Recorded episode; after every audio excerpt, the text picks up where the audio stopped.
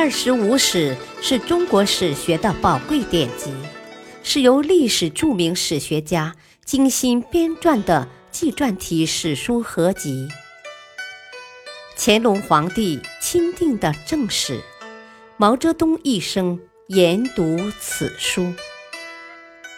欢迎收听《二十五史珍藏版》，播讲汉乐。第一章《史记》传记第十七：秦孝公、商鞅。秦孝公，公元前三百八十一年至公元前三百三十八年，名渠梁，战国时秦国一位有为的君主。他任用商鞅进行变法。使秦国开始富强起来。秦国地处西部，其余六个大国都将秦视为夷狄，诸侯会盟往往将秦排除于外。秦献公在位时，宣布废除人殉制度，制定户籍，把民众编为食物，鼓励商业活动，开始设市。秦孝公继位。发誓继续献公的改革，不得修正，使秦国富强。孝公元年（公元前三百六十一年），颁布求贤令，说道：“当年我先祖穆公曾经东平靖乱，西霸戎狄，天子至伯，诸侯必贺。但此后国内多忧，顾不上外事。”以致三晋夺我西河之地，诸侯卑我，丑莫大焉。寡人对此十分痛心。宾客群臣，有谁能出奇迹使秦强盛？寡人将给他重要的官位，与他分治国土。这时，商鞅应令来秦。商鞅约公元前三百九十年。至公元前三百三十八年，姬姓，公孙氏，名鞅，魏国国君庶子的后代，人称魏鞅。后来秦孝公将他封于商，所以又称商鞅。他年轻时就喜好刑名之学，后来做魏相公孙痤家的中庶子。公孙知道商鞅很有才干。临死前，向魏惠王推荐道：“公孙鞅年少而有奇才，希望大王能将国政交给他。”魏惠王一笑置之。公孙痤见此，就又补充道：“啊，大王如果不用商鞅，就把他杀了，别让他跑出国境。”公孙痤死后，魏惠王不用也不杀商鞅。商鞅自觉奇才难以施展，听说秦孝公下了求贤令，就来到了秦国，通过患者季坚求见秦孝公。商鞅第一次见秦孝公，说了很多话，孝公只打瞌睡而不认真听。事后。孝公生气地对景监说：“哼，你推荐的是个虚妄的人，怎么可以用呢？”景监回去责备商鞅。商鞅说：“我对君公讲为帝之道，君公心智不开悟。”五天以后，秦孝公又见商鞅，谈话还是不合孝公心意。下来之后，孝公又责备景监，景监又责备商鞅。商鞅说：“哦，我给君公讲为王之道，君公还是听不进去，请允许我再见一次。”这一次，孝公对商鞅的谈话表示满意，但没有用他。下来以后，对景监说：“哦，你推荐的那人还行。”可以与他谈话。商鞅告诉景监：“我对军功讲霸道，军功似乎想施行。如果再见一次，我定能讲好。”商鞅又一次见秦孝公，孝公与他谈得很投机，不觉之中，膝盖已经移到了坐席的前边，连着谈了几天，毫无倦意。下来以后，景监问道：“啊，你用什么打动了我们的国君？他高兴的很呐。”商鞅说：“哦，我给军功讲三代帝王之道。”他说：“那太久远了，我不能等待。况且贤君要当时扬名诸侯，怎么能郁郁的等几十年、上百年已成帝王呢？”于是我就向军公讲强国之术，军公所以才那样高兴啊。秦孝公想任用商鞅进行变法，又怕天下人议论自己。商鞅说：“啊，疑惑不决就无法取得成功啊！圣人只要能够强国，就不照老办法做；如果对民有利，就不必遵循旧礼。”孝公说：“好。”大夫甘龙反驳道：“哦，不对，圣人不改变民众的习俗，就可以教化。”聪明的人不变法，就可以使社会得到治理。商鞅指出，甘龙说的是世俗之言，这些人见识短浅，没法与他讲常规以外的事。大夫杜直说：“没有百倍的好处，不能变法；没有十倍的功效，不换用具。”照古代的做不会出错的，循礼而行不会出邪。商鞅批驳道：“治理社会从来没有不变的方法，只要对国家有利，就不必沿袭古代。商汤武王不因循过去成为君王，夏殷不改变旧礼却亡了国。做事情就是要顺应时势。”推翻古法的未必可以排斥，居于旧礼的未必值得称赞。军功不要再犹豫了。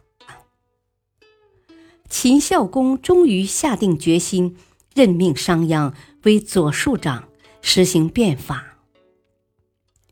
孝公六年（公元前三百五十六年），第一次变法，首先是建立十五连坐制度。秦国以五家为一五，二五为一十。法令规定，十五互相纠察，一家有了奸人，别家不告发，就都处以腰斩；告发的按杀敌给予赏赐，隐秘的与降敌一样处罚。其次是奖励军功，建立军功爵制度，规定设二十级爵位。作战有功的，按杀敌多少给予奖赏；杀敌甲士一名，赏爵位一级，田一顷，宅九亩，庶子。秦国隶属于有爵者的服役者一人。杀敌愈多，赏给的爵位、田宅和奴隶越多，但禁止私斗。私斗者以情节轻重处以刑罚。宗室没有军功的，不得再享有宗籍。第三，建立鼓励生育和耕织的制度，规定居民家中有两个以上成年男子而不分家的，加倍交付；凡生产粮食和织帛纳税多的，免除该人的徭役。凡从事商业以及因怠惰而贫困的，连同其妻子、儿子，没收为官奴婢。第四，焚烧儒家的诗书，禁止私门请托，不许游说求官。法令颁布以后，民众到国都表示不满的达千人以上。太子寺违反了新法，商鞅认为，法令的实行必须从贵戚开始。他知道太子将要继承君位，不可施行。就将太子的师父公子虔和公孙贾治罪。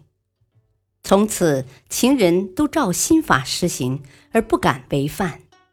变法实行多年，秦国大变，人们都想杀敌立功，家家都富足起来。道不拾遗，山无盗贼，民不私斗，社会大治。那些当初说变法不好的人。来向商鞅表示拥护变法，商鞅说：“啊，这都是乱化之民，将他们全都迁移到边城去了。从此，人们再也不敢对变法发表议论。”孝公十年（公元前三百五十二年），商鞅因功被任命为大良造，成为秦国职位最高的大臣。十二年，公元前三百五十年，第二次变法，一是将国都从岳阳（今陕西临潼境）迁到咸阳（今陕西咸阳东北），在都城筑宫廷和悬挂政令的祭阙；二是革除旧习，禁止父子、兄弟同室居住，使男女有别，长幼有序。三是将小乡聚归并为县，全国共设三十一个县，县设县令、县城、县尉，由国君直接任命。四是废井田，开阡陌，要求人们更多的开垦田地，允许土地买卖，按土地多少征收赋税。五是规定统一的斗。统、权、衡、丈、尺标准。四年以后，公子虔违犯新法，商鞅将他处以鼻刑，就是割去鼻子。秦国更为富强，连周显王也将祭肉送给孝公，诸侯都向秦孝公表示祝贺。二十二年。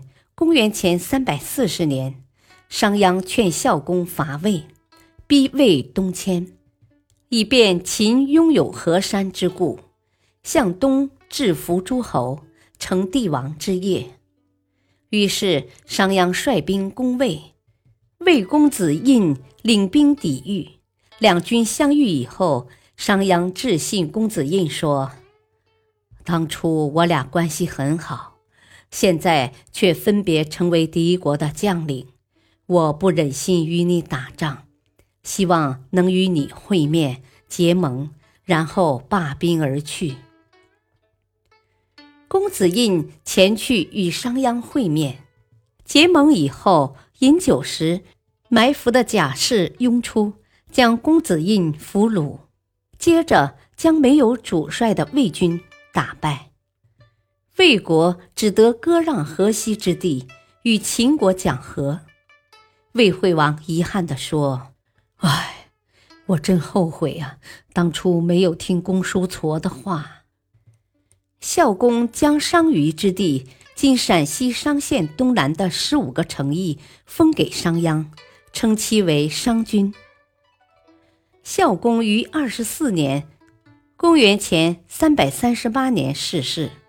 太子嗣继位为惠文君，公子虔等人马上诬称商鞅谋反，派吏去捕捉。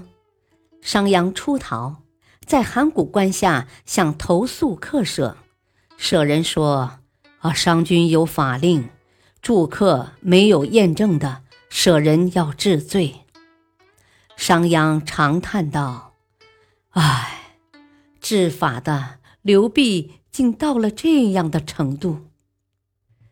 商鞅到魏国，魏人将他赶了出来。商鞅回到封地商议，兴兵反抗，进攻郑县今陕西华县西南。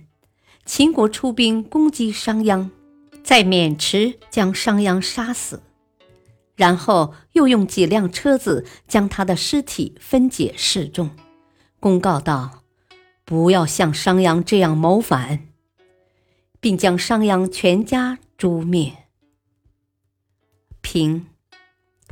商鞅变法是先秦最彻底的一场变革，他大胆地在旧势力很强的秦国对贵族开刀，取消了他们世代享有的特权，规定按军功给予爵位和田宅奴隶，使秦国国富兵强。为最后统一六国开启道路。商鞅自己虽被车裂，但变法却深入人心。《商君书》虽说有不少后人争议的内容，但基本反映了商鞅的思想。商鞅的思想，后人称之为法家，是一种以专制、暴力为基础的统治术。这在当时的秦国是行之有效的。感谢收听，下期播讲传记第十八，齐威王，齐宣王。敬请收听，再会。